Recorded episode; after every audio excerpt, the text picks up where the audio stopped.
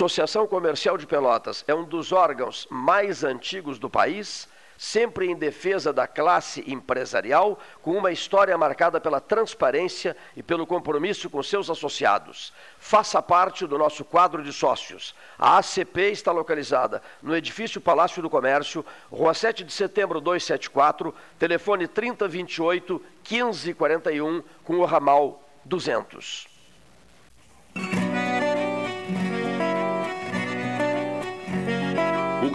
Gaúcho, desde piá, vai aprendendo a ser valente, não ter medo, ter coragem.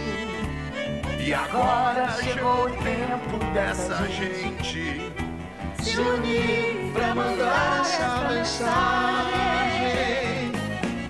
Não podemos entregar o corona de jeito nenhum, amigo e companheiro.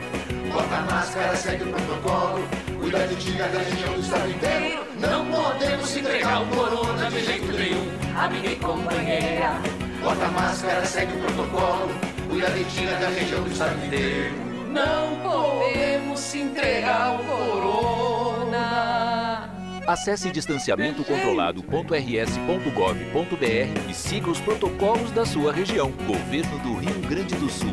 Novas façanhas. Nos últimos meses, o Sanep investiu muito no abastecimento de água. Foram construídas subadutoras, feitas substituições de rede, limpeza da tubulação e reativação de reservatórios. Nossos servidores também foram valorizados. Criamos adicional salarial de difícil acesso, compramos equipamentos de proteção individual, novos vestuários, novos veículos e o horário de atendimento foi ampliado. Tudo isso para melhorar o serviço à população. Você contribui e o Sanep retribui.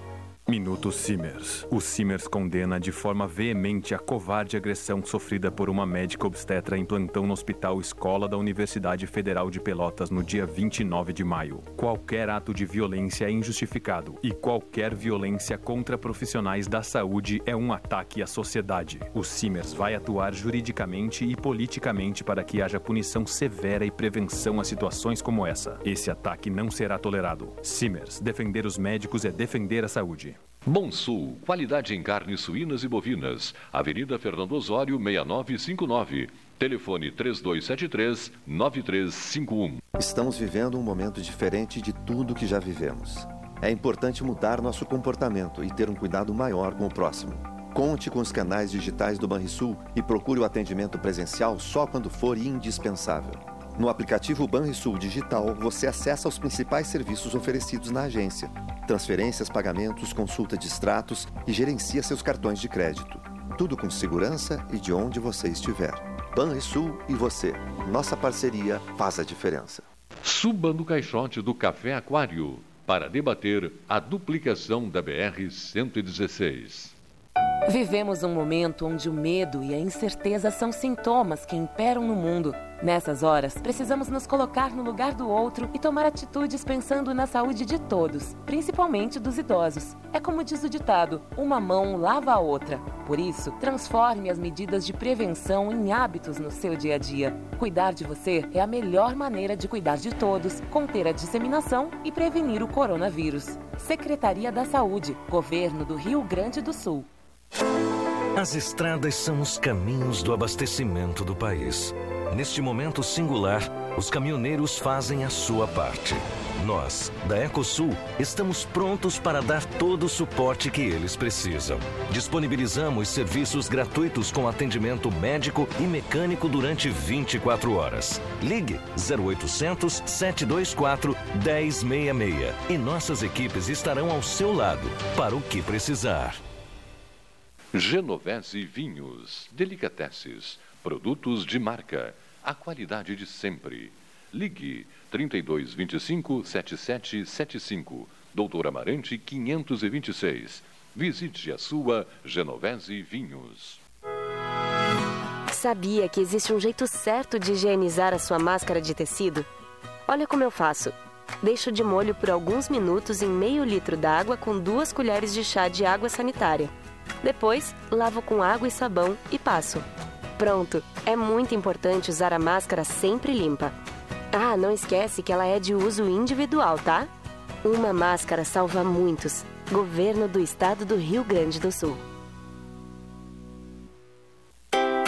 Transformar sonhos em realidade. A Life Sleep Comfort chegou para ser a primeira multimarcas premium de colchões da região sul. As melhores marcas mundiais: a americana Simmons, a espanhola Flex, a francesa Epeda, todas em um só lugar. Tecnologia e qualidade internacionais com preço acessível. Life Sleep Comfort. Em Pelotas, na Osório, esquina Voluntários, na Professor Araújo 1458 e no Shopping Pelotas. Ótica Cristal. Crediário, cartão ou cheque, a vitrine do calçadão da Andrade Neves. Panemio, alimentos saudáveis e conveniências. Osório, esquina Rafael Pinto Bandeira. Teleentrega 3225-2577. Pelota Negócios Imobiliários. Administração, venda e locação de imóveis. Uma nova opção no mercado de Pelotas e região. O profissionalismo que você precisa com toda a atenção que você merece. Pelotaimóveis.com.br. Rua Santa Cruz 1679. Celular e WhatsApp 91 11 7432. Telefone 3227 7077. Pelota Negócios Imobiliários. Não podemos dar trégua ao coronavírus. Com o distanciamento controlado, nosso estado foi dividido por regiões e cores, de acordo com a velocidade do contágio e a capacidade do sistema de saúde. Todo sábado as cores são atualizadas e os protocolos já começam a valer na segunda-feira seguinte. Acesse distanciamentocontrolado.rs.gov.br e siga as orientações. Não esqueça, saia de casa somente com máscara e intensifique a higienização. Governo do Rio Grande do Sul. Novas façanhas. Que você acha de poder escolher como e onde será o seu imóvel próprio? Pela primeira vez em Pelotas, você terá a possibilidade de construir o seu imóvel do jeitinho que sempre quis. Acesse o site www.meuporto5.com e nos conte mais sobre o Porto 5 dos seus sonhos. Ele pode ser seu com valores a partir de 128 mil reais. Porto 5. Conte seu sonho e juntos vamos realizá-lo. Unimed Pelotas. O melhor plano de saúde, com urgência e emergência 24 horas. Clínica de Imunologia e Alergia Dr. Alcino Alcântara Filho. Rinite, sinusite, bronquite, alergia a alimentos e medicamentos, alergia de pele, testes, vacinas. Clínica de Imunologia e Alergia Dr. Alcino Alcântara Filho. Em Pelotas, Rua Princesa Isabel 280. E em Rio Grande, Avenida Portugal 213.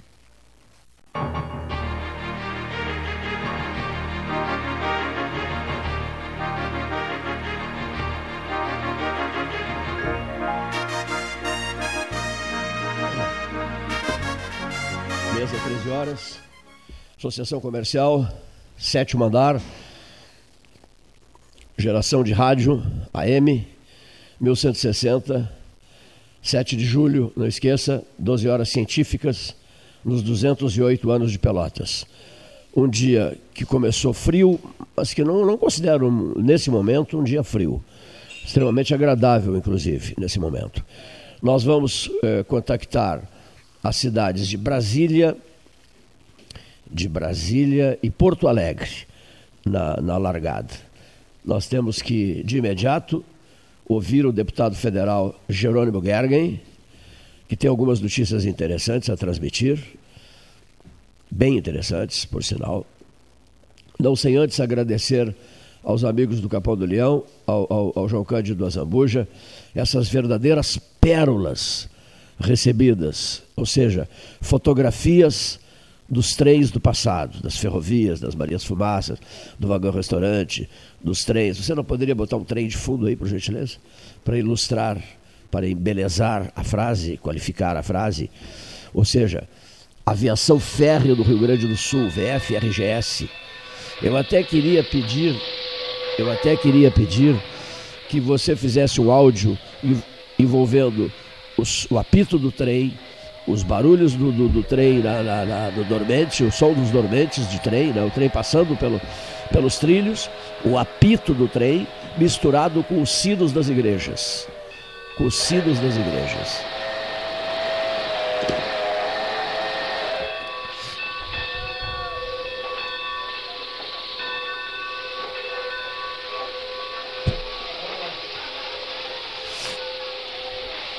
São características, são, são marcas do 13 Horas que identificam o programa 13 Horas. Eu acho que eu conheço esse senhor, né, Gastão, que está na ponta da linha. Desconfio que conheço. Desconfio que conheço. É deputado federal ele, é? É deputado federal? Senhor Jerônimo Gergen. É esse o nome dele? É esse o seu nome, cavaleiro? Tudo bem, Cleiton? Uma boa tarde a você, a todos que nos ouvem, ao Gastal, a toda a equipe. Um prazer falar com vocês. É exatamente esse mesmo. É esse senhor mesmo. Olha aqui, ele é vizinho. É esse senhor é vizinho do nosso amigo, do nosso amigo Gastal, da Assembleia Legislativa do Estado, Hernani Polo. São conterrâneos? Isso, sou conterrâneo. Tive a honra de tê-lo como meu chefe de gabinete quando eu exercia mandato na Assembleia. E ele sempre que visitava o 13 Horas, fazia declarações de amor ao rádio que é feito no interior do Rio Grande do Sul. E uma frase dele que eu guardei, Jerônimo, uma frase que eu guardei dele. Cleiton, eu sentava, meu pai tinha um tambo, eu sentava ao lado da vaca num banquinho para tirar leite. Né? Isso mostra o jeito de ser dele, né? É, e, e ainda aproveitar para dar um abraço, porque ontem era o dia da imprensa, né? É verdade. Aproveitar para cumprimentá-los. Muitíssimo obrigado. O, o, o 13 Horas, que também cuida de texto, né? Com o seu site, com as notícias em redes sociais, com o seu arquivo de vozes, com o seu arquivo de fotos, o mais completo, acho que de Pelotas dos últimos 42 anos, é, tem procurado levar muito a sério aquilo que faz. Jerônimo, o deputado federal Jerônimo Gergely, o Gastal me falou ontem sobre uma preocupação tua, não é, Gastal? Os crimes é, hediondos, né? E, e, inserir. Isso, o Paulo vai começar a conversa contigo, ah, porque a sugestão foi dele, Jerônimo, só um pouquinho. Tudo bem, Jerônimo? Tudo bem, deputado? Não, não, a gente tem falado muito aqui. Ótimo. A gente tem falado muito aqui no programa é, sobre. O, o programa está em um formato diferente. Eu e o Cleito estamos aqui no estúdio, o pessoal participando por telefone e a equipe né, enviando as suas mensagens, participando online.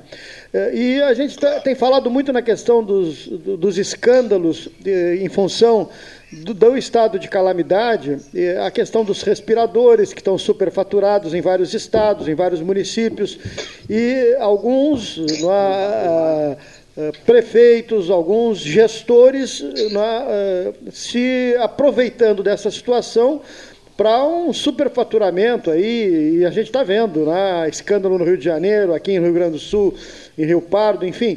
E li que há uma legislação protocolada pelo deputado Jerônimo Gergen tornando esse tipo de, digamos, de ação criminosa em crime hediondo, né? o que vai dar eh, uma pena maior ao fim e ao cabo. Por isso sugeri a participação do, do, do, deputado aqui no programa, porque é um tema que, eh, de interesse da população. É, para mim é tristeza, né, Gastal e Cleiton? No dia de hoje, a polícia, estava dando agora na televisão, descobriu uma fraude que até não é de, de agente público nem político, de um advogado conhecido, né, porque é na minha terra natal, né, Palmeira das Missões, que estavam fraudando uh, o IP em 30 milhões, quer dizer, dois advogados e uma enfermeira, 30 milhões. É, lá no Rio, uh, milhões. Lá em Santa Catarina, milhões. Lá em Rio Pardo, também 30 milhões. Isso tudo é dinheiro que o cidadão paga com impostos e que falta uh, na ponta não tendo saúde. Né? E, e, do jeito que estava, a sorte é que a medida provisória que o presidente editou, é, fazendo com que não houvesse punição durante a pandemia, é, não, não avançou.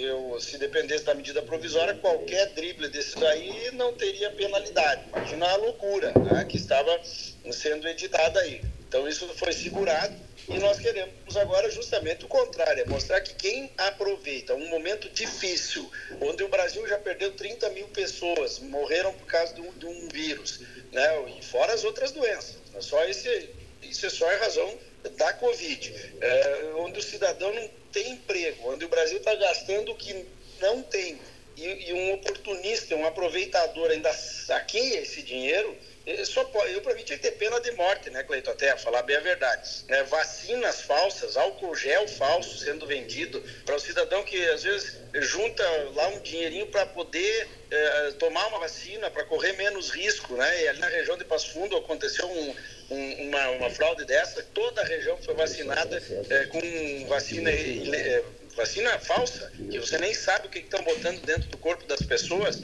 Então eu apresentei dois projetos, Paulo. Um já está com urgência aprovada, que é esse de que quem comercializa é, vacina, álcool gel, tudo que for é, de saúde, vai dobrar a pena. Hoje é 15 anos, vai para 30, vai a pena máxima. E, e esse eu já aprovei urgência. Estou tentando ver se vota essa semana o mérito dele ainda. Esse outro aí, ele vai transformar em crime hediondo justamente todas as fraudes a licitações. Eu não vou fazer só na da saúde, vou fazer tudo, porque na verdade se eu disser que o da saúde é mais problemático, é capaz de acharem que pode fazer as outras fraudes, né? Então nós vamos punir todas as fraudes, né, justamente para não termos o risco eh, de, de, mostrar aos brasileiros que uh, os pilantras, os sem vergonhas, os bandidos que fizerem isso não vão ter direito sequer à fiança e vão ter que pagar uh, com a liberdade perante a sociedade que eles estão roubando. E está tramitando em regime de urgência? É, o primeiro das vacinas de álcool gel já está com urgência aprovada. Esse segundo eu ainda estou negociando a aprovação. E aí veio uma coisa incrível, né? Parece que era tão tranquilo conseguir as assinaturas, eh, Paulo, e, e, e às vezes me dá até a impressão que, que a turma quer proteger. Eu não consegui as assinaturas ainda desse segundo. O projeto já está tramitando.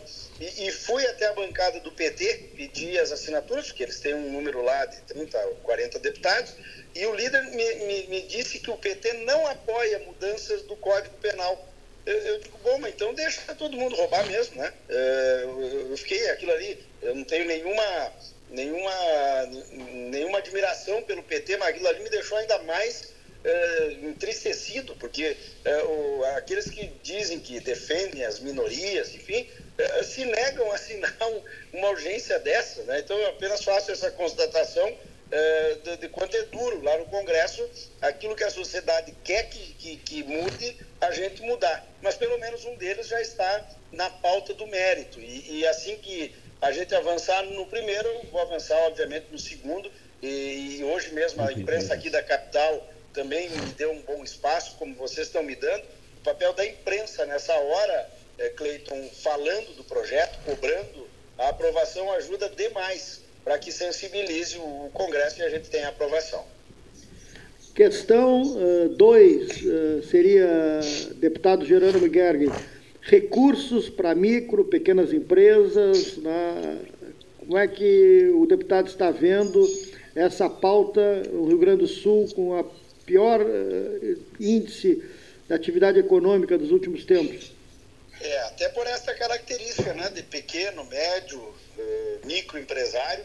Eu, eu, tenho, a gente tem feito algumas reuniões aqui tentando uh, sensibilizar o governo.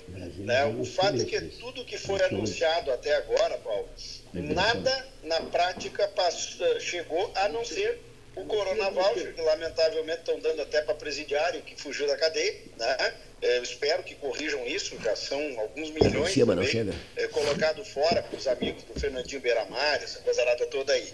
E aquela MP 936 que nós prorrogamos agora da garantia da estabilidade do emprego ali por um período. As linhas todas, o Pronamp que nós aprovamos, as linhas do BNDES, nada, nada, nada, nada chegou à ponta. Né? E tampouco tem chego com facilidade as renegociações dos custeios da lavoura, que esse ano o Rio Grande do Sul perdeu a metade da lavoura, né? e esta tem sido a, a crítica que eu tenho feito ao governo. Né? Ao invés de se preocupar é, com um atrito político que é gerado 300 vezes por dia, agora tem os, os, os defensores da democracia vestidos de preto e depredando tudo, não dá nem para entender isso aí. Né? É, em vez de perder tempo com isso, o governo precisa se, eh, cuidar da saúde que a gente está vendo aí que está bem é, do qualquer jeito aí ó, esse, esse, enfrentamento da pandemia e cuidar da saúde financeira, porque nós vamos deixar doente a economia e vamos ter uma dificuldade muito grande, Paulo, na saída eu faço a próxima. Porque se agora está difícil, eu tenho afirmado que depois, quando a, a, o vírus amenizar e a gente voltar ao, ao chamado novo normal, a, o nosso desafio é muito maior do que o que nós estamos vivendo agora. A gente vai ver as empresas quebradas, as empresas falidas, fechadas, o desemprego. Né? Então, é, o gasto nessa hora em apoio às empresas é um remédio. Né? Mas eu estou vendo muita dificuldade. O Paulo Guedes não está querendo é, criar o fundo garantidor na prática e que daria a condição dos bancos repassar o recurso para a atividade econômica e, infelizmente estamos vendo muitas empresas, é, para ter uma ideia, o Dado Bira aqui da Padre Chagas, que é um restaurante de 20 anos aqui em Porto Alegre, não reabre mais, fechou. Né?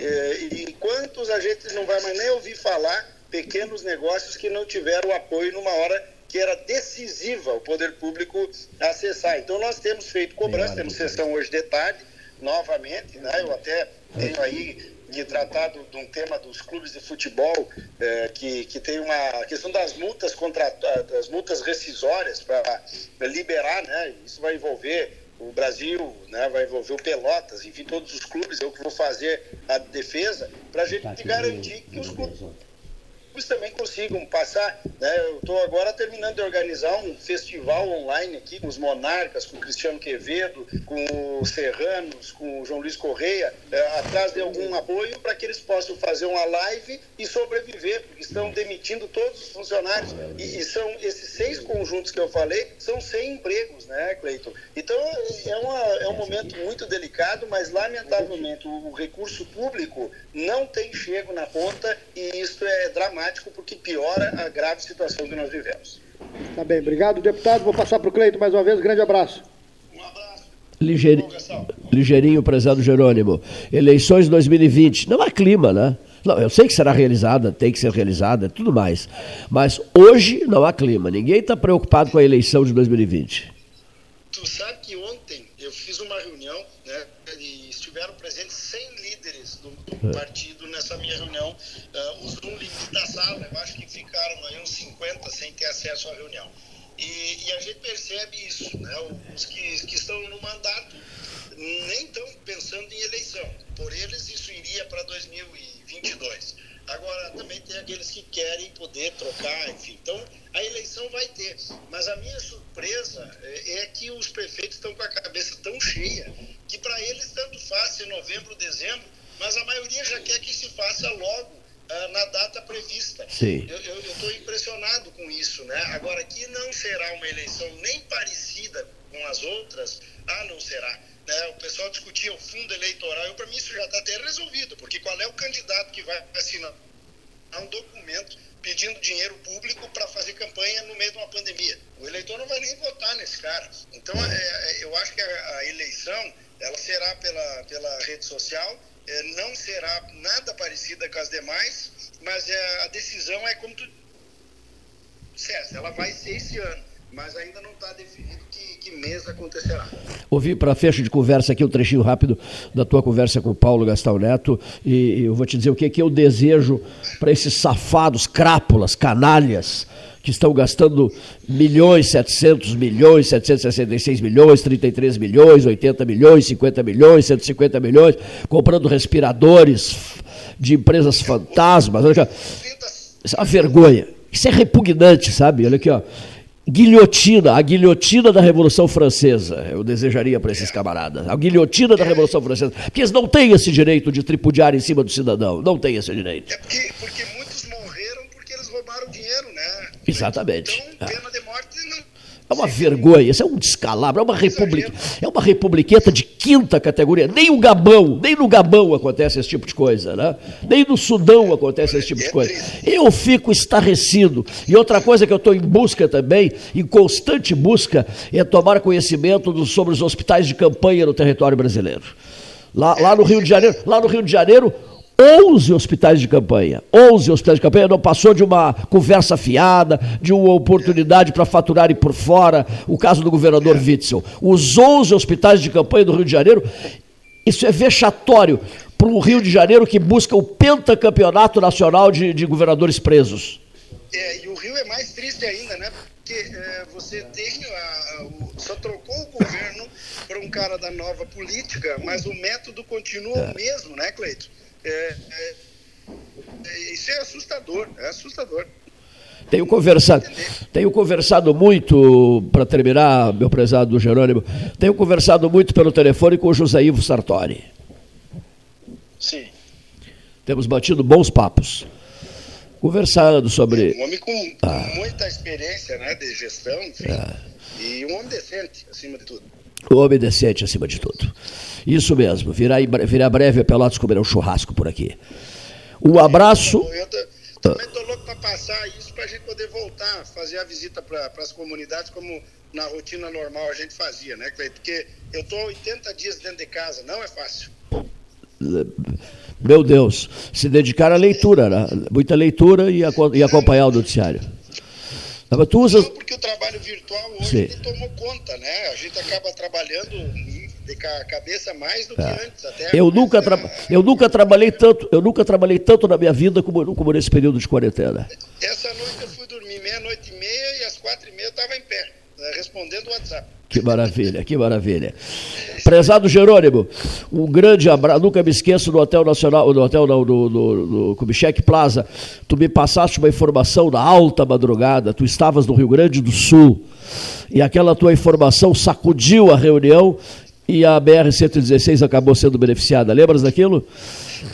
Ela tem, ela tem tanto padrinho agora. Ela, ela, essa bandeira antes de todo mundo defender, né, Cleiton? É, mas... E eu fico muito feliz porque uh, as coisas começam a andar. Mas há uns padrinhos novos agora que, pelo amor de Deus.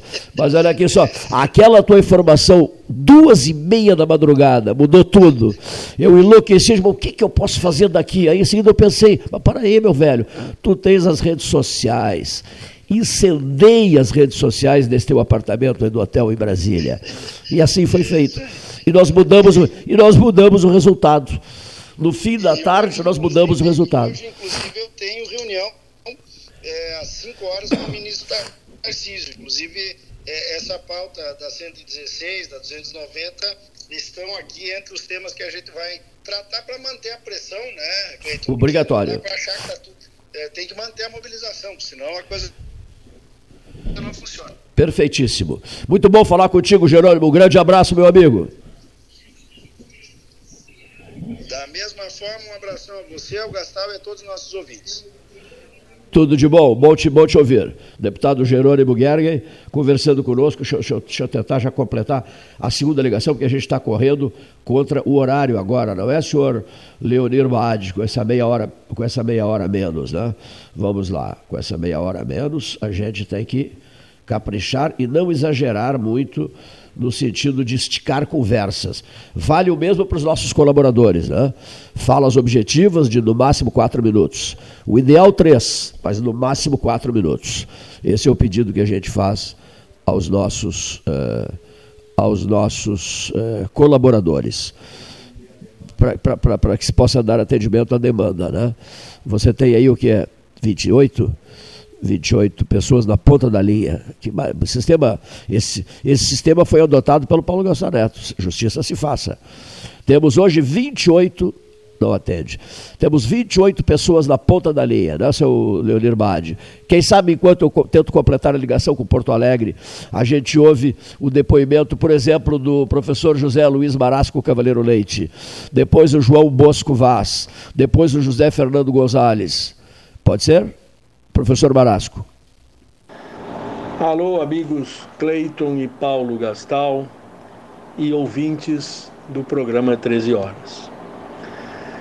Os acontecimentos de ontem, com as manifestações em algumas cidades, especialmente as que ocorreram em São Paulo, eh, devem fazer com que façamos uma análise muito específica e particular.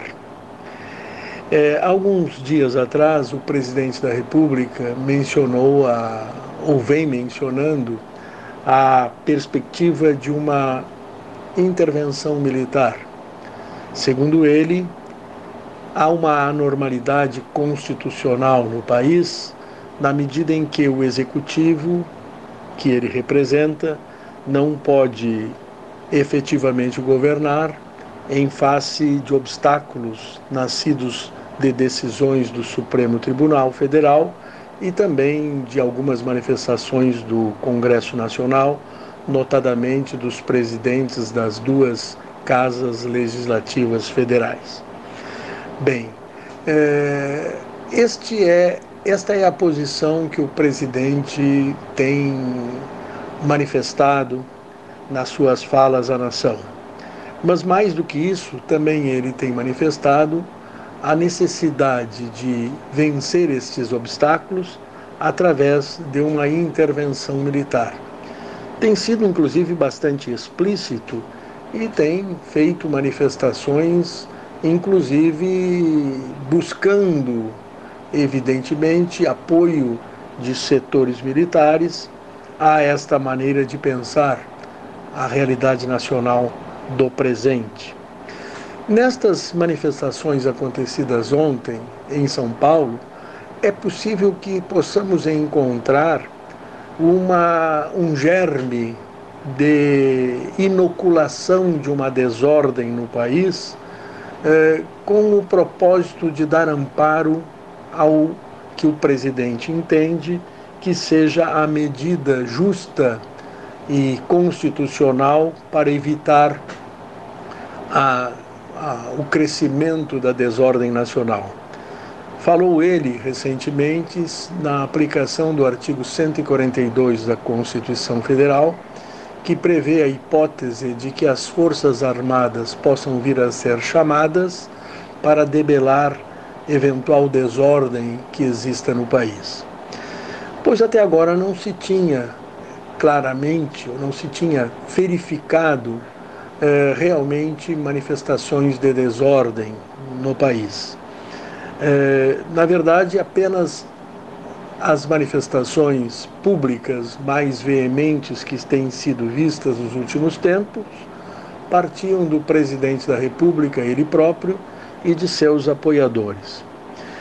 Neste momento, entrou em cena, aparentemente, aqueles que querem também fazer favoráveis à, à normalidade democrática e, consequentemente, contrárias às, é, aquilo que o presidente vem, em certo sentido, pregando, a necessidade de conter as decisões do Supremo Tribunal Federal.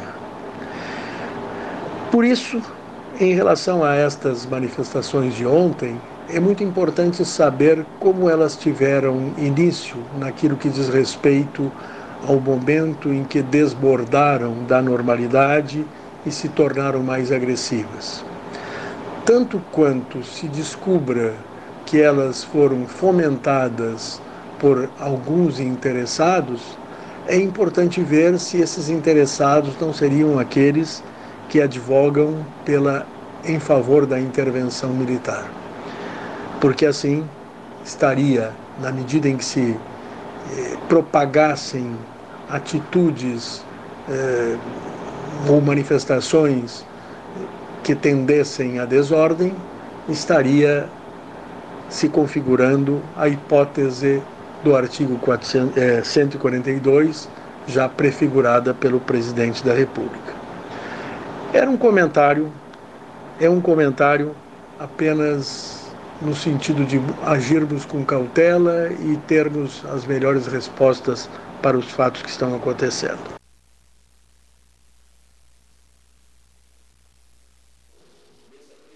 Bem, professor José Luiz Marasco, Cavaleiro Leite, conversando com os ouvintes do 13.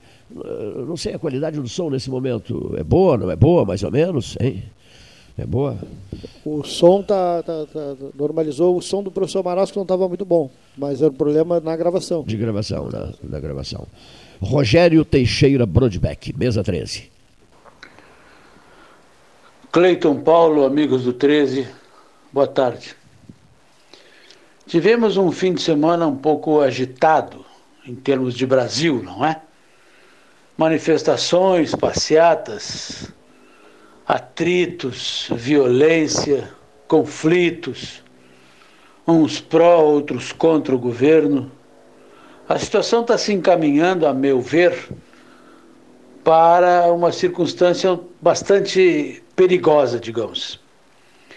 De um lado, aqueles que apoiam o governo, e de outro, aqueles que são contra o governo. Até aí, tudo bem. Uma democracia é confronto de opiniões, apenas opiniões e ideias, palavras. Quando ela passa para conflitos físicos, belicosos, a coisa começa a ficar complicada. Vi hoje, assisti hoje a um vídeo de um de uma pessoa do Rio de Janeiro, nem vou chamar de cidadão. Uma pessoa do Rio de Janeiro com uma camiseta do Flamengo, se, se intitulando ex-presidente da torcida jovem do Flamengo, dizendo que no próximo fim de semana dia 7, irão fazer uma manifestação no Rio de Janeiro e que vão exterminar esses fascistas. Ora, isso não é uma ameaça vã, isso não é um jogo de palavras. Isso é uma ameaça concreta de que vão partir para a retaliação física contra os seus oponentes. Não vi isso do outro lado. Até pode ser que tenha ocorrido, e se ocorreu, também é de lamentar. Mas a minha pergunta é uma só: onde está a autoridade policial do Rio de Janeiro nessa hora? Onde está o Ministério Público do Rio de Janeiro nesta hora? Por muito menos do que isso, o ministro da Suprema Corte mandou instaurar um inquérito ilegal para apurar fake news, que sequer crime é. Ora, se estão apurando fake news que nem crime é, não está no ordenamento jurídico penal brasileiro, e um ministro da alta corte, o decano da alta corte, se preocupou com isso, o que dirá de uma ameaça concreta num vídeo dizendo que vai exterminar outra parte da população que vier às ruas ou que apoiar Bolsonaro e que ainda é chamado de fascista que são contra a democracia, contra os negros, contra os homossexuais, quando a gente vê que as instituições estão funcionando. Num país ou numa nação em que não há democracia, as instituições não funcionam. Não tem justiça, o Congresso todo seria dominado pelo Executivo, como na China, por exemplo, como em Cuba, como na Venezuela. Aqui não.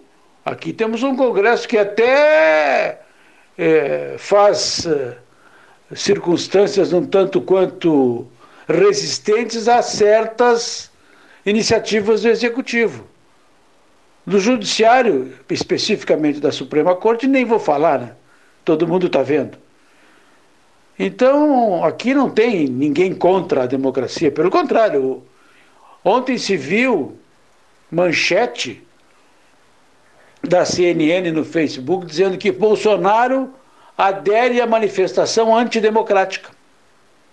Por que antidemocrática? A manifestação foi para a rua, pacífica, não agrediu ninguém. Pelo contrário, foi agredido. Por que antidemocrática? E do outro lado é democracia. Ora, dois pesos e duas medidas. Por hoje era isso, meu tempo acabou. Até uma próxima. Grande abraço. Rogério. Muito obrigado, obrigado ao Rogério Brodbeck no seu comentário, né, ainda repercutindo as manifestações do último domingo, uh, tanto pró, né, a favor do presidente Bolsonaro, quanto as manifestações né, contra o presidente Bolsonaro. E por falar em manifestações, seguem bastante fortes as manifestações nos Estados Unidos com alguns fatos curiosos. Ontem o presidente Donald Trump saiu da, da Casa Branca, né, ali na frente, do, do, onde há um parque, e se dirigiu até uma igreja, né, a pé, a pé, uma coisa rara. Né? E impressionante também para nós aqui no Brasil, tanto as grandes redes, a Globo News, a CNN Brasil, a, a Bandeirantes, a super cobertura que dão para essas manifestações nos Estados Unidos. Impressionante como nós consumimos né, aquilo que a mídia americana uh, vende para uh, as grandes redes brasileiras. E nós estamos tendo tanto o noticiário dos Estados Unidos, talvez, uh, quanto o noticiário brasileiro. Chega a ser impressionante.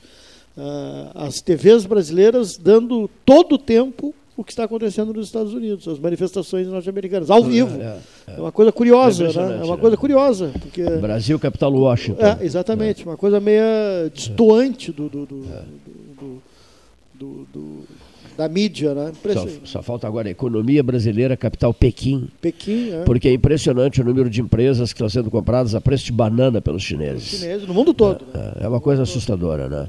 Olha aquele Palácio do Povo de Pequim, tudo é, pode. Nós conhecemos pode, aquele né? Palácio do Povo. Impressionante. Né? Na ponta da linha, João, João Bosco, Bosco Vaz. Vaz, o moço de Bagé. Vereador. Todo mundo é de Bagé, não é possível. Ô Luiz Carlos Vaz. Não, mas o Luiz Carlos Vaz reage e diz assim: eu sou da Ulha, eu sou da Ulha. Eu preciso, Simarino Dávila, e muito, conversar com o comando da. Me ajuda, da. Lá de, de Piratini, do Farroupilha, do museu. Do Museu Histórico Farroupilha de Piratini. Eu preciso, senhor Simarino Dávila, nosso apoiador aqui do 13, sempre nos ajudando a viabilizar entrevistas importantes. eu preciso falar com o comandante máximo. Diz a ele assim: olha, o comandante do Exército da Salvação, que é o Cleiton, precisa conversar com o comandante máximo do Museu Histórico Farroupilha de Peretini. Essa conversa eu queria, que dia hoje? É uma terça? Eu queria para ontem, que o senhor marcasse essa conversa para ontem, segunda-feira. Vamos retroceder no tempo para ter essa conversa com o comandante máximo do Museu Histórico Farroupilha de Piratini. Jornalista João Bosco, Vaz. Vaz ou não Vaz? Salve, salve, meus amigos do Pelotas 13 Horas, Rádio Universidade. Cleiton Rocha, um grande abraço, um prazer poder estar mais uma vez participando do teu programa, que eu vi nascer, hein?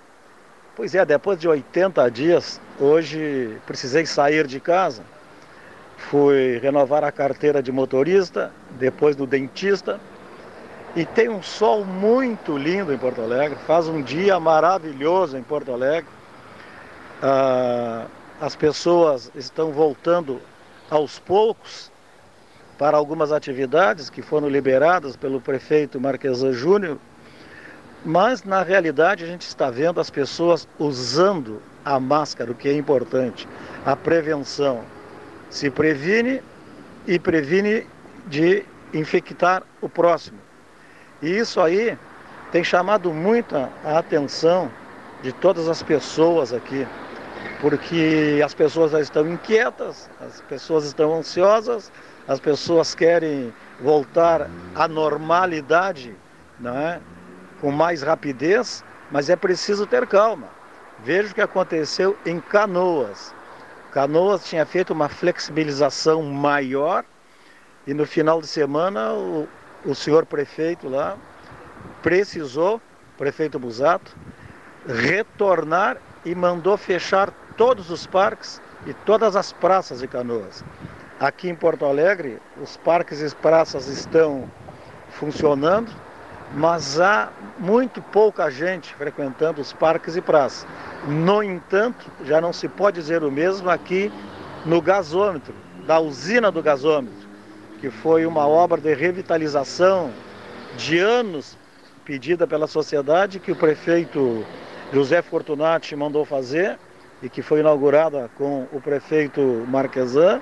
As pessoas ali na usina do gasômetro, com aquele lindo pôr do sol, com o Guaíba, as pessoas estão ainda vivendo em aglomeração.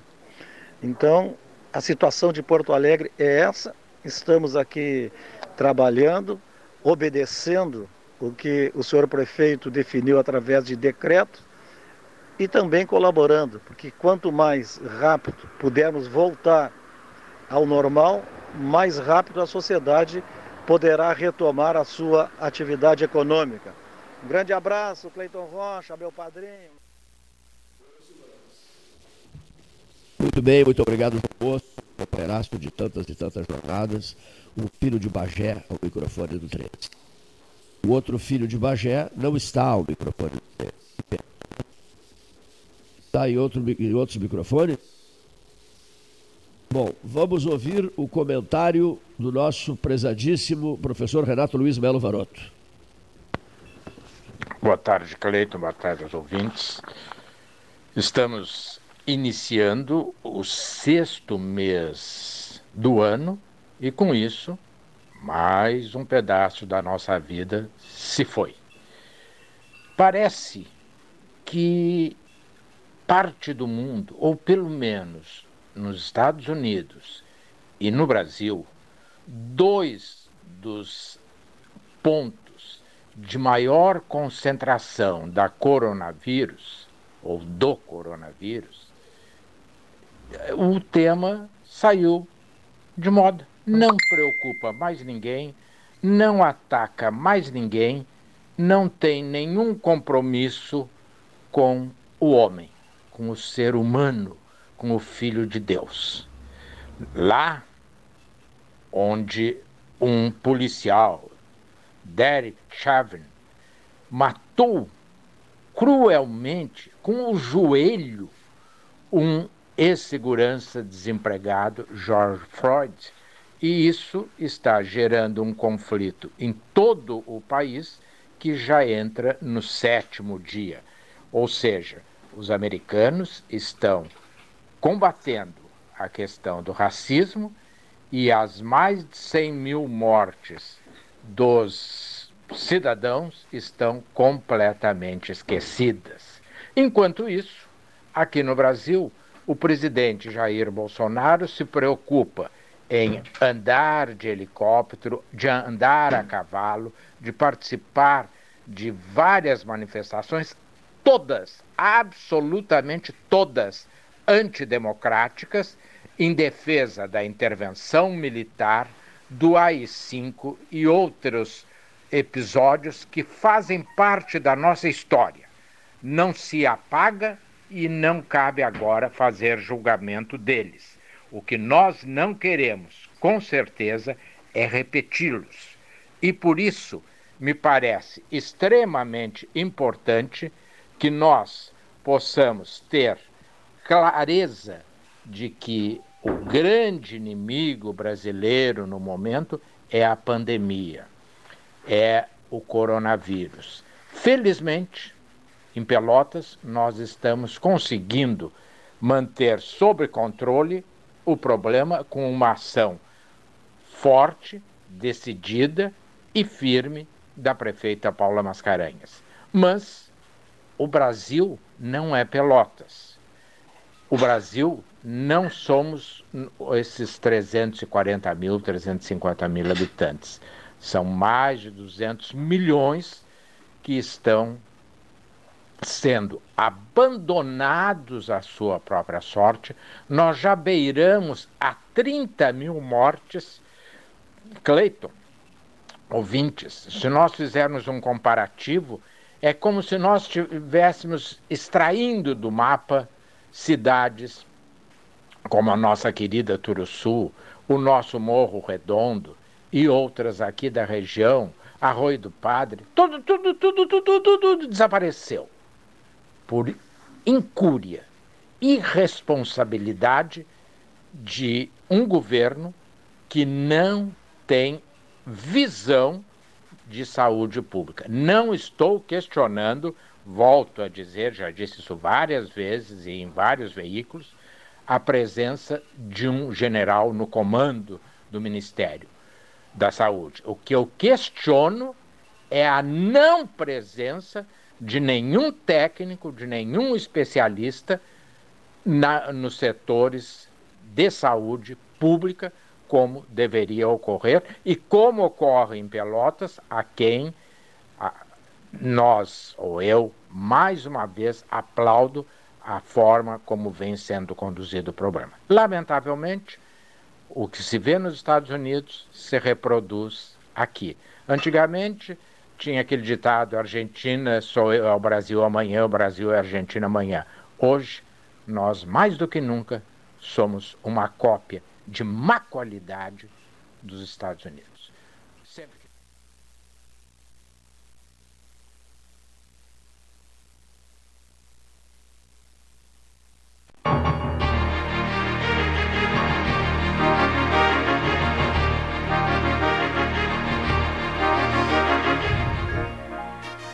Muito bom, professor Renato Luiz Melo Varoto, um dos comentaristas da mesa 13 horas, um dos grandes colaboradores do dia a dia do 13. Como tantos, nós, nós temos aqui, eu fiz uma listagem, 48 colaboradores que jamais se negaram a passar uma mensagem para cá, transmitir um boletim. Se solicitados, eu mando uma mensagem e em minutos esses amigos todos respondem. Pode contar conosco. Nenhum se negou até hoje. Isso valoriza muito o astral da, melhora o astral da gente, não é valoriza, melhora. O astral da gente fica bem melhor. Eu só vou passar informações sobre Porto Alegre, os nossos amigos que estão na, na UTI do Moinhos de Vento, tão logo eu conclua os contatos que estou fazendo com Gabriel Ramos Raimundo e Sebastião Ribeiro Neto. Outros grandes amigos também, muito ligados à, mesa, à mesa 13 horas. Ouçamos agora o depoimento do jornalista Raul Ferreira. Jornalista Raul Ferreira, outro grande colaborador da mesa de debates do programa 13 horas.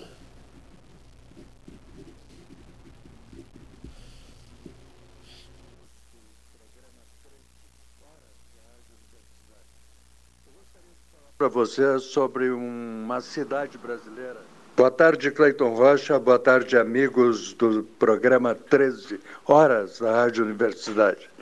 Eu gostaria de falar para você sobre uma cidade brasileira que se tem como espelho do Brasil. Nós uh, tivemos no país, na época ainda do regime militar, um ministro da Educação e Cultura chamado Ney Braga Ney Braga é, depois foi governador do Paraná e levava espetáculos de ponta para a cidade de Curitiba. E Paulo Tré, Fernanda Montenegro e outros atores tinham seus é, espetáculos bancados por ele para estrear no Guairão, teatro que tem o maior palco da América Latina. Curitiba sempre se teve como espelho do Brasil. E assim, nem Braga, que foi o responsável pela é, montagem do grande circo místico do Balé Guaíra de Curitiba, é, fez da cidade uma cidade de referência cultural nos anos 80. Curitiba, posteriormente, teve Sérgio Moro e a turma de Curitiba, que foi também vanguarda, é uma cidade que chamou a atenção dos brasileiros para, para a questão da falta de impunidade dos políticos que desviavam recursos. Agora, Curitiba também tem um outro aspecto. A, a partir disso aí, a cidade testa produtos é, de lançamento para todo o país. Tudo que é produto lançado em Curitiba tem o seu peso, se vale ou se não vale distribuir em todo o país. Agora, Curitiba, além do, dos espetáculos montados e também testados no Teatro Guaíra na década de 80, além do, do, do da, da Lava Jato de Sérgio Moro, teve uma manifestação ontem à noite sobre a questão do racismo. Sem falar que Curitiba foi a primeira cidade brasileira que fez comício pelas diretas já em 1984. Pouca gente sabe porque a Rede Globo não transmitiu aquele comício das diretas e teve seus carros apedrejados em várias capitais do país. Curitiba é vanguarda, a gente tem que admitir. Curitiba fez ontem o primeiro movimento no país sobre a questão racial, contra o preconceito racial e a favor da democracia. Parabéns, Curitiba, de Pelotas. Muito bem, muito obrigado, Raul Ferreira. Curitiba, a rede, a rede Real dos Mercados instalou-se em Curitiba. A cidade tem oito letras. Também sou um pesquisador de cidades. Eu gosto muito de Blumenau, oito letras. Jaguarão, oito letras. São Paulo, oito letras. Brasília, oito letras. E por aí vai. As cidades Salvador, oito letras. Pode, pode parecer uma bobagem, mas eu estou sempre contando o número de letras das cidades, né? E estabeleço uma boa relação com as cidades a partir disso, sabia?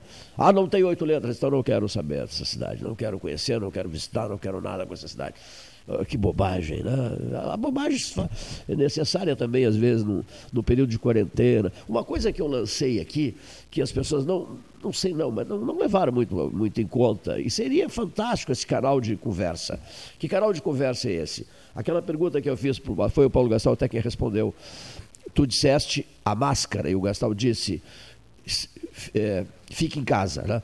Por conta do fique em casa, e essa relação forte que, que, que o rádio se beneficia muito disso, né, Leonir? O rádio se beneficia muito disso. É fácil ouvir rádio. Então eu lancei o seguinte, eu lancei o seguinte. É, conte alguma coisa. A memória caseira, a memória, a memória você que está sempre em casa, há pouco o Jerônimo Gerg disse que está não sei quantos dias, 80 e poucos dias em casa, né? A sua memória caseira, você fica no computador, você trabalha como condenado em casa, você prefere televisão, você prefere a leitura, mexe na sua biblioteca, enfim, eh, você dedica mais tempo aos seus filhos, você cuida mais dos seus cães caseiros, seus gatos caseiros, etc, etc. Enfim, o que, é que você faz em casa? Conte alguma coisa. Você vai para a cozinha e prepara alguma coisa diferenciada, um prato diferenciado? Nos conte, nos fale sobre isso. Então, o 13 Horas está tá, tá encaminhando essa pergunta essa pergunta: o que, é que você está fazendo em casa? Qual é a sua memória caseira? Já que você recebe esse conselho noite e dia, fique em casa, não saia de casa, por favor, fique em casa. E da rede social, no Facebook, muita gente respondeu, não, Leonir, 36 pessoas responderam. Mas eu gostaria que fizessem isso no rádio. Você, você grava dois, três minutinhos, grava três, dois minutinhos. O que, que é o que, que é gravar dois, três minutinhos? Aqui, ó. Só um pouquinho, deixa eu só responder aqui. Ah, ah, aqui, ó. Deixa eu só responder aqui. É uma, uma troço urgente aqui. Não, mas tudo bem, nada de especial. Mas vamos lá, respondi. Ah, Porto Alegre é mais tarde. Porto Alegre, mais tarde. Eu não sei nada de Porto Alegre. Porto Alegre será mais tarde. Será mais tarde. Eu não sei nada de Porto Alegre, né? Escrevendo e falando. Eu não sei, eu não sei nada de Porto Alegre ainda. Corretíssimo? Não pode ter cruzamento de informações. Eu não sei nada de Porto Alegre ainda. Não posso cruzar informação sob hipótese nenhuma. Falei no rádio ontem ou anteontem. Microfone é um assunto, é uma coisa muito séria, microfone, né? O sujeito é responsável, o sujeito é um moleque irresponsável, inconsequente. Muita gente que usa microfone por esse Brasil afora dizendo coisas que servem para atrapalhar a vida dos outros e não para facilitar a vida das pessoas. Que se use o microfone no sentido construtivo, também como, como não é, doutora Ana Kleinovski, como prestação de serviços, assistência social. Eu, eu, eu faço muito isso desde que me conheço por gente, desde os 16 anos de idade. Conversei longamente sobre isso com o Paulo Moreira, empresário, postos Paulo Moreira, tomando um cafezinho, comendo um pãozinho de queijo e depois um bolo de laranja da Dona Vera. A propósito dessa conversa caseira nossa aqui, o bolo de laranja. É tão extraordinário o bolo de laranja que nós pedimos a Paulo Moreira e eu, a dona Vera, invente algo diferente. Ela inventou um bolo de limão siciliano, que é espetacular. Agora, encaminhamos ontem os dois um pedido da dona Vera. A dona Vera é a rainha dos bolos. Olha o que nós inventamos, Leonir e Gastal. Figos maduros. Feira Livre tem figo? Ah, se consegue figo? Acho que não, na, na Feira Livre. Figos maduros Olha aqui só, você compra figos maduros e depois você compra, e também você compra figos verdes. Você faz uma mistura de figos maduros e verdes e leva para a Dona Vera, lá dos Postos Paulo Moreira, na loja de conveniência da Dom Joaquim, com Fernando Osório. Sabe o que a Dona Vera fará, pretende fazer? Ela não está achando figo maduro em lugar nenhum. Um bolo com recheio de figos verdes e figos maduros. Você já imaginou? Um bolo de figo. Tá aí, a receita é minha. Quem inventou isso aí fui eu. Estou consagrado agora, né? Vou abrir uma confeitaria. Aqui, ó. Falando em confeitaria, a confeitaria Paris, aqui da esquina, perdão, 15 com 7. A 7 era a antiga Rua do Poço. Ali na esquina, 15 com 7, da Rua do Poço, a confeitaria da dona Rose Club, é simples, confeitaria da Dona Rose Clube é maravilhosa e também oferece almoço. Às vezes o Gastalo almoça ali, eu almoço bastante também ali. Pratos, eu encaminhei alguns pedidos de pratos. Tem que ter feijão, né? feijão é obrigatório. Faça um comentário aqui, por favor, sobre o feijão, o feijão marrom. Ontem a, comida a Lília Brus caseira. Comida caseira. Comida caseira. A Lília Brus Amarelo fez um depoimento, me prestou um depoimento, e o, e o esposo dela, o Sandro, um depoimento extraordinário sobre, Paulo, um creme de ervilhas, um creme de abóboras. Até recebi de presente ontem, um maravilhoso creme de abóboras. Creme de ervilha, antes eu havia recebido da Ana Kleinovski o creme de abóboras. O creme de abóbora, o creme de ervilhas o, e o feijão marrom. Feijão marrom. Lembra que a gente fez uma experiência no passado? Caldo de feijão, no 13 horas? Lembro, me lembro. Mas não funcionou, né? Caldinho, caldo de galinha também. É, esse mais ou menos, né? É, esse mais ou menos. O mais ou menos foi o chá. Os croquetes foi os que mais funcionaram.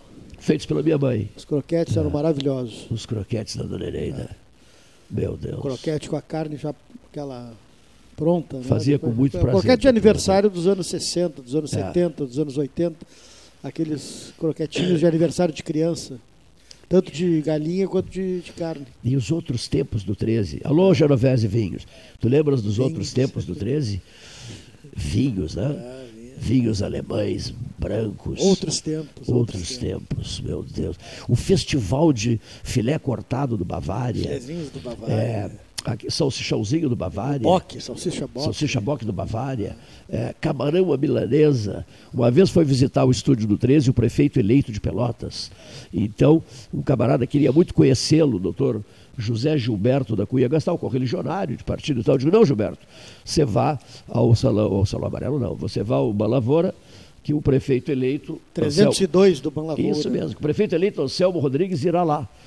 né? E nós servimos aquela vez o camarão, o camarão, a milanesa, e ele foi conversar muito, porque eh, eu não tinha entendido. A primeira entrevista que eu quero conceder como prefeito de Pelotas é o Cleiton. Aí eu fiz a, a famosa entrevista aquela, e depois ele veio para cá, e o Paulo descobriu, catou o Brizola num sítio no Rio de Janeiro, e botou o Brizola, eu não sei que horas era aquilo, 10 da 10 noite. da noite. é. Botou o Brizola num sítio do, do- do- Petrópolis, não foi isso? É, no, te- Petrópolis? no- no- era no Banlavoura, pelo tele- por telefone botamos. Me desculpa, mas já era aqui. Já era aqui. Já era Ah, aqui. não, então foi segundo mandato. então. Segundo, ma- então foi segundo aqui. Já era aqui, ele sentou-se ali, É. tá, e tu conseguiste o Ah, Brizola. então é- era aqui, lembra? Era aqui no salão, no Então é o salão segundo, amarelo. segundo É. mandato. Mas o, o- o governador Brizola faz uma visita a Pelotas e vai na prefeitura, quando ele era prefeito. Da primeira vez que o vice era o Edgar Curvelo. Curvelo. Eu, eu fui apresentado ao Brizola, tem até uma foto, está o Rodrigo Ribeiro Caran, eu, recebidos pelo Brizola, No gabinete do prefeito. no gabinete do prefeito e conversamos muito com, e conversamos muito com o Brizola. E hoje também, eu- depois eu vou te passar essa fotografia, porque nós vamos ter uma próxima missão, espero que custe bastante, essa missão nossa na capital italiana, mas eu recebi uma foto maravilhosa do Hotel Academia, que fica ao lado, ao lado ao lado da Fontana de Treve, do do lado, lado esquerdo, né, que olha de frente, do lado esquerdo fica o Academia. O que, que é o Academia? É a base de transmissões do 13, ou seja, é a central de transmissões do 13 horas. A série Roma 13 horas é feita no Hotel Academia, tá, que nos aguarda para uma próxima jornada. Mas eu fiquei lembrando, por exemplo, o camarada dá uma aula sobre o preparo do tiramisu, que eu não sei se tu sabes fazer, o, o- a sobremesa. eh, eh, uma sobremesa, o Alessandro Orego da Genovese tem o, o queijo né, especial, né, o mascarpone, né, e, e a Juraci Carpenedo Martins Neto é um especialista em tiramisu, uma amiga nossa, que faz o famoso doce de melancia dos deuses e, e faz um, um tiramisu de, de- de parar o trânsito. Né? Pois bem, como é que é o nome do queijo mesmo para fazer, o- fazer o tiramisu? O aspa- as- O- o aspa- ah, Falasse agora. é, esqueci. olha aqui. Então, só, só, dizer aspartame, mas é, não, não. Só Aspartame é para. açúcar. Só para. Ô, Alessandro Nego, como é o nome do queijo? né? Às vezes dá um branco, né? Porque é tanta coisa na cabeça da gente. Mas o, re- o registro que eu quero fazer é o seguinte: a direção do Hotel Academia, ouvinte, liberou um salão maravilhoso para que o 13 se instalasse ali, para a série Roma 13 horas. É, e nós nos instalamos ali, dali houve a geração de vários e fantásticos debates. Quem eram os convidados? O Cleiton convida, né? Quem eram os convidados, os escolhidos pelo Cleiton para essa jornada? Luiz Carlos Vaz, José Ricardo Castro, Sérgio Correia, Sérgio Feijó Correia, Rádio Tupanci, Eduardo Figueiredo Cavalheiro Leite, um vereador de Pelotas. Não é isso? Os convidados do Cleiton. Era presidente da Câmara? Não. Era o presidente da Câmara. Me lembrei de todos eles. Então, estiveram na bancada 13 horas do Hotel Academia, ao lado da Fontana de Treve, no coração da cidade eterna. E de lá, ao microfone da Rádio da Universidade Católica de Pelotas, o corpo estranho. Mascarpone. Mascarpone, deu um branco. É Mascarpone, né, do, né dona Juraci? Carpenedo Martins Neto, queijo mascarpone, para uma sobremesa dos deuses. Mas então, de lá, seu Edgar Ribeiro Martins Neto, de lá, desse estúdio, maravilhoso estúdio, graças à gerência e à direção do, do, do Academia, foram feitas transmissões históricas. Históricas. Até porque o primeiro arcebispo de Pelotas recebeu o pálio da Basílica de São Pedro das mãos, nada mais, nada menos do que das mãos de Bento XVI, o pontífice. E tornou-se arcebispo de Pelotas com uma transmissão longa de vários dias, feita nos estúdios do hotel Academia, ao lado da Fontana de Treve, mais transmissões da Basílica de São Pedro, da Embaixada do Brasil no Vaticano. Todas essas transmissões inventadas pelo debate 13 horas. Então, Dom Jacinto agradeceu muito depois, lá durante a transmissão. Inventadas pela equipe 13 horas. E todos os comentaristas escolhidos pelo 13 horas. Gratificante isso, né? Muito gratificante isso, mas é verdade, gratificante. Uma coisa que o pessoal se impressionou muito, Gastal, foi com a, a sala de estampa da Santa Sede, né? Que é um ambiente maravilhoso na Via Conciliazione, dá, dá para colocar ali mais de mil pessoas sentadas, Há uma mesa principal, onde geralmente o Papa senta-se, o secretário de Estado ocupa aquele lugar, o, o, o homem da comunicação social do Vaticano também. Domingo, o Papa voltou à janela do Palácio Apostólico por algumas pessoas Poucas na Praça pessoas, São né? Pedro. Né? Poucas, né? é, pessoas dali, né? italianos que poderiam estar pela volta ali, já que turistas são muito poucos. Né? E Roma ainda continua com um esquema de isolamento social muito forte. Portanto, poucas pessoas, mas é, é o início. Né? Reabriu a Capela início, né? Sistina, reabriu É. a Praça do Vaticano, então Aos pouquinhos, aos pouquinhos deva- ah, como é que é? Com o andar da carroça que as abóboras se acomodam. Todo, todo mundo me cobra muito sobre. E o livro? Esse livro, até um perigo escrever esse livro. Não acha? vem, ele vem, É um ele perigo, mas é um perigo escrever esse livro, porque eu vou contar tudo o que eu deva contar em relação aos convívios entre a classe jornalística, radiofônica e política. Sabe? Sem papas na língua. Aí, Gastão? o homem dos papas sem papas na língua, na língua, né? Ah, pois é. Peri- Perigoso isso tudo. Bom, os comportamentos humanos são surpreendentes às vezes. Ouçamos o depoimento do professor Moacir Cardoso Elias. O professor, deixa eu só localizar uma coisa aqui, um, um dado que eu tinha anotado aqui, um segundinho só, que eu tinha anotado aqui, eu gosto muito de, de fazer os registros, porque as pessoas, as atividades que as pessoas estão desenvolvendo, eu havia anotado, né? O professor Moacir Cardoso Elias é presidente da Associação dos Engenheiros Agrônomos de Pelotas. né? Professor da Faculdade de Agronomia Eliseu Maciel, ex-diretor da Faculdade de Agronomia Eliseu Maciel e presidente da Associação dos Engenheiros Agrônomos de Pelotas. Um dos grandes colaboradores da mesa 13, da mesa 13 horas. Ah, ouçamos, ouçamos o professor Moacir Cardoso Elias. Todo sofrimento é inútil se não gerar aprendizado. todo aprendizado é inútil se não gerar conscientização. Toda conscientização é inútil se não gerar atitude.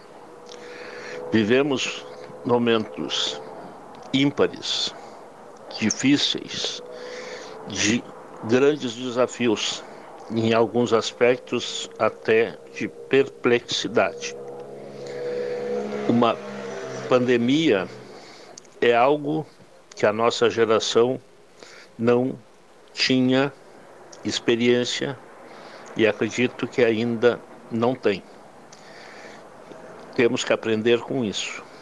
Temos que buscar forças para enfrentar essas dificuldades, para ajudar as pessoas que estão também enfrentando essas dificuldades.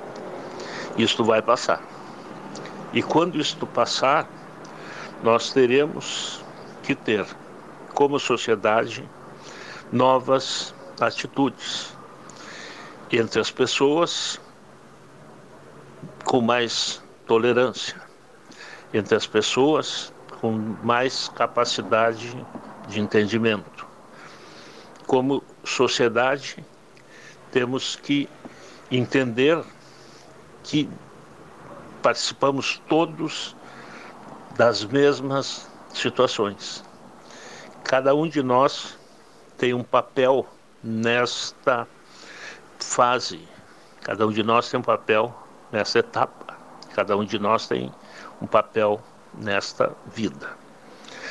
Precisamos não apenas de solidariedade, precisamos desenvolver capacidades para nos adaptarmos aos novos tempos. Como profissionais, temos que desenvolver métodos e meios de aumentar a eficiência. Como professores, temos que encontrar métodos e meios para que possamos transmitir não apenas conhecimentos, mas conscientização para formarmos cidadãos capazes de contribuir com a sociedade. Como eh, profissionais vinculados à área agrária, temos que entender que a sociedade toda depende do nosso trabalho. Ela depende para a alimentação, ela depende para os bens, ela depende dos serviços que são gerados. E a sociedade cada vez se urbaniza mais.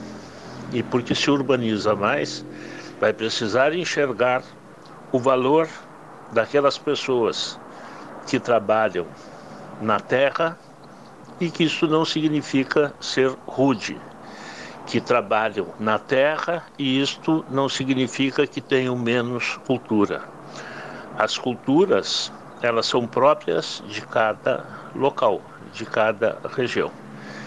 Vamos chegar numa nova etapa, num novo momento, onde precisamos aprender a valorizar o que cada um faz. Todas as profissões são dignas, todas as profissões são importantes e todas as profissões são vitais para uma sociedade harmônica. Harmonia é o que todos nós vamos precisar durante bastante tempo para recuperarmos não apenas as nossas questões de saúde, mas também as nossas questões de logística, de infraestrutura, as nossas eh, condições econômicas. Moacir Cardoso Elias conversando com a mesa 13 horas. Mesa 13 horas. Faça isso, converse conosco. Mande receitas, seus pratos preferidos, como é que você está vendo esse momento no Brasil, na Zona Sul, em Pelotas, na Zona Sul, no Rio Grande do Sul? 99125-6333. Repito, 99125-6333. 98114-8808. Repito, 98114-8808. mande uma gravaçãozinha de três minutos para um desses celulares que o senhor será levado ao microfone do 13, ao caixote do 13 horas. Você será levado ao antigo caixote Café Aquários. Bom, ouçamos o depoimento de Dirceu Balverdu, outro amigo e colaborador da mesa 13 horas. Boa tarde, 13 horas.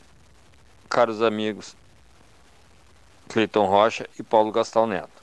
Hoje inicia-se o mês de junho, cheio de incertezas em todos os sentidos. Cada dia cresce o número de infectados pelo Covid.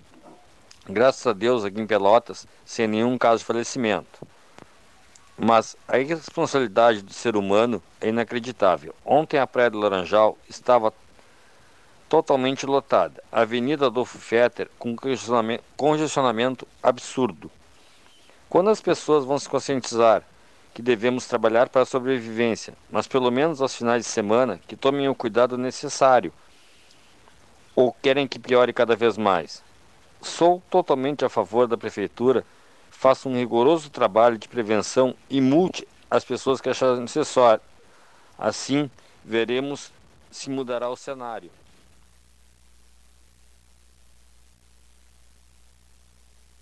Seu Boverdu, nosso ouvinte, nosso amigo, participando da mesa de debates do 13.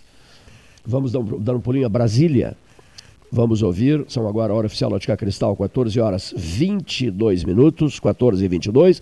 Vamos ouvir Ivon Carrico, do Distrito Federal, do Planalto Central da República Federativa do Brasil.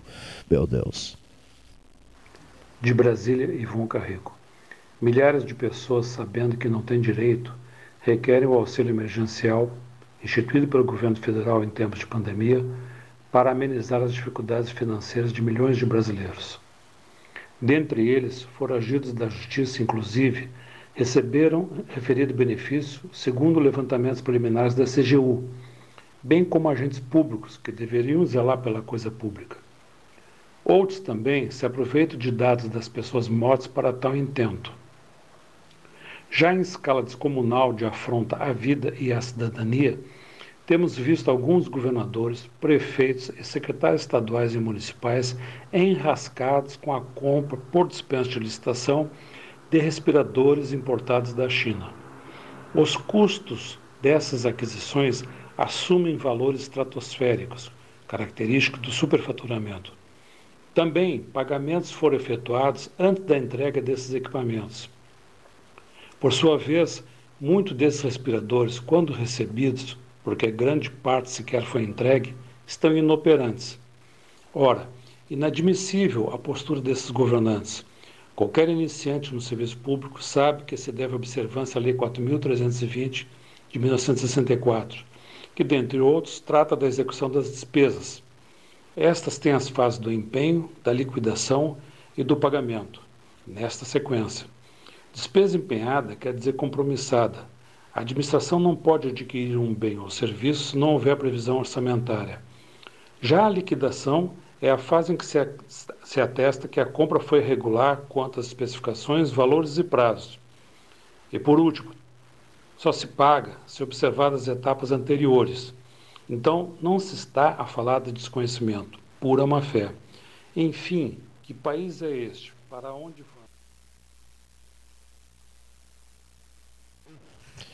Manifestação.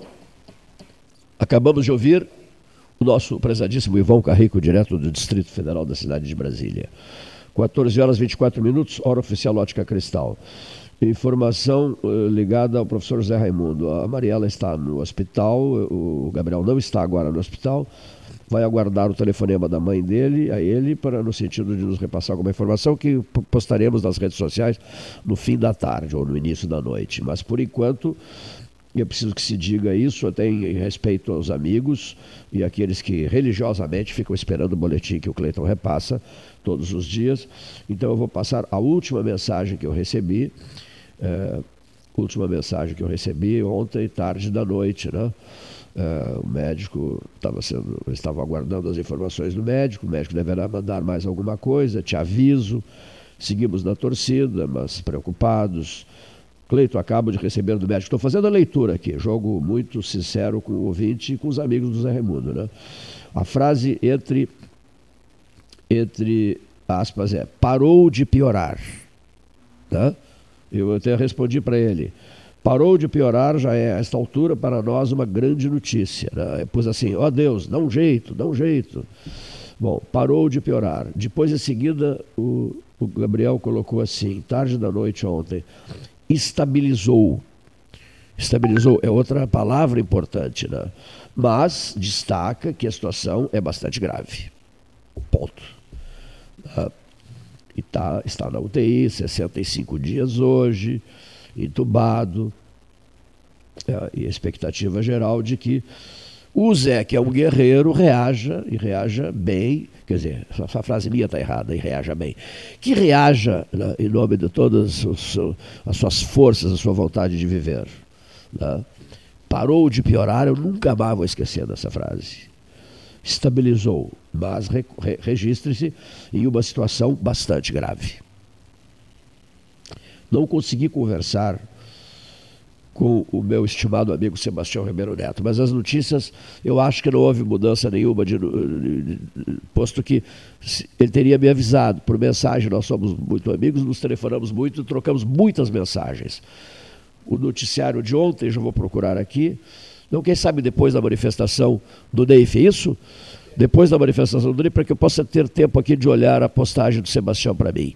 Uh, Olavo Gomes Satialan, aquele que estava ao meu lado e que permanece até hoje, somos grandes amigos, no dia 6 de novembro de 1978. Estávamos um ao lado do outro. Daquela equipe toda de 15 pessoas que iniciaram as transmissões desse debate, que hoje tem 42 anos, quase 42 anos. Professor Neif Olavo Gomes Satialã. Boa tarde, 13 horas. Boa tarde, Cleiton. Boa tarde, Gastal. Nós estamos aqui extremamente preocupados. Preocupados com o quê? Muito simples. Não é momento para as pessoas ficarem achando que há politização nessa questão do coronavírus. Isso é uma falácia, isso é uma forma de fugir do principal. E o que é o principal? É uma doença que se alastra, cresce, o número de infectados em Pelotas, que era reduzido, está se elevando de uma forma perigosa. Nós não chegamos ainda no pico e já estamos com crescimento exponencial. O que tem que se fazer é obedecer às regras. Uma delas é simples, talvez a principal delas: não dar espaço para o vírus propagar. E ele se propaga por contágio. Então, este espaço que ele precisa é um espaço menor entre as pessoas. Então, nós temos que aumentar essa distância. Esse distanciamento social que está aí proposto não tem nenhuma, nenhum caráter político, ideológico, partidário. Ele, o vírus não tem partido político. O vírus é um agente que nem ser vivo é. Ele tem uma ação sobre o ser vivo. Ele é uma informação, uma informação que nós não conhecemos. E não conhecendo, temos uma enorme dificuldade de eliminar este inimigo. Ele é agressivo? Claro que é. Por quê? Porque ele se propaga de tal maneira, se multiplica de tal maneira em cada organismo, que mesmo aqueles que não apresentam sintomas são agentes de transmissão. Aliás, são os mais perigosos, porque não são detectados. Então são pessoas que estão brincando na, na praia do Laranjal, em ajuntamentos, fazendo festa na rua, nas suas casas, caminhando pela cidade como se nada estivesse acontecendo. E, na verdade, estão sendo, sim, corresponsáveis dessa ação deletéria deste vírus. Vejam bem que, inclusive, esse comportamento, que eu digo até irresponsável, está levando muitas pessoas a acharem que as escolas podem começar. Ora, vejam bem, As crianças vão estar juntas, correndo nos pátios, brincando, sem nenhum tipo de proteção contra o vírus, porque a proteção é o afastamento. Então, elas, se não ficarem com a doença, elas vão ter a doença no seu organismo de forma a não se manifestar. E vão transmitir umas para as outras, e muitas dessas outras, a doença vai se manifestar porque a capacidade de imunização é diferente de uma pessoa para outra. As crianças são, sim, também atingidas pela, pela doença. Os jovens são atingidos. As pessoas de meia idade são atingidas. As pessoas mais velhas são atingidas. Alguns têm mais resistência, até porque têm mais saúde. E isso não depende da idade. Mas tem aquelas pessoas que têm algum tipo de doença, doenças crônicas, principalmente, e estas vão ser atingidas como um raio. E quando perceberem, aqueles parentes que estão passeando na praia vão sentir e vão se sentir culpados e são culpados. Aqueles que estão caminhando sem absolutamente nenhuma proteção pelas ruas da cidade quando muitos são obrigados a ali estar e se protegem, mas são obrigados a ali estar porque estão fazendo a segurança, estão fazendo a limpeza, estão cuidando da saúde das pessoas que adoecem e adoecem num, num índice maior, numa frequência maior. Por quê? Porque muitos dos irresponsáveis estão permitindo que esse índice de infecção na população aumente. Então não é a hora, por exemplo, de começar as escolas. Podem professores, os é, diretores de escolas, os secretários de educação do município, do estado, de onde for, pode até pensar como é que vão fazer quando tiverem que reiniciar. Muito bem, mas este não é o momento. Nesse momento, nós estamos chegando no ápice do processo endêmico. Precisamos que esse processo comece a ter uma curva descendente por um período no mínimo de 14, 15 dias, que é o provável ciclo de ação do vírus no organismo. Para aí então começarmos a preparar, a preparar o reinício das atividades escolares, o reinício das atividades esportivas, o reinício do, da, da abertura de cinemas, de festas e tudo que mais for. Mas isso vai acontecer gradativamente depois. Claro que pode se pensar agora, tem que se pensar agora. Mas sempre com, as, com vista a não deixar que esse início seja prematuro, porque senão nós vamos ter uma recaída. E tudo aquilo que já se conseguiu com alguma dificuldade vai terminar por cair por terra. Então, Cleito, esta mensagem tem que ser passada pessoa a pessoa. Nós não podemos neste momento, flexibilizar de tal maneira que dê chance e oportunidade para que a doença se propague numa velocidade, numa quantidade tal que os hospitais não têm condições de atender a população. Era isso. Professor Neif Olavo Gomes Satialã, muitíssimo obrigado. Olha aqui só, vou fazer uma leitura aqui. Hermes Ribeiro Souza Filho. Oi, Cleiton, continua o mesmo quadro. Querido amigo, situação do Hermes a mesma né, já que eu não tenho informações mais precisas, as informações são de ontem à noite, as últimas recebidas de ontem à noite. Né? Continua o mesmo quadro, está dormindo. Continua o mesmo quadro, recebo dos, informações da filha, do filho, do, do, do, do irmão. Uh, enfim, né? continua o mesmo quadro. O nosso Hermes Ribeiro Souza Filho na UTI do Hospital Moinhos de Vento, em Porto Alegre, entubado com algumas infecções. Os médicos fazendo de tudo para resolver uh, esse cenário. Né? Bom, agora uh, acabo de receber, olha aqui, ó.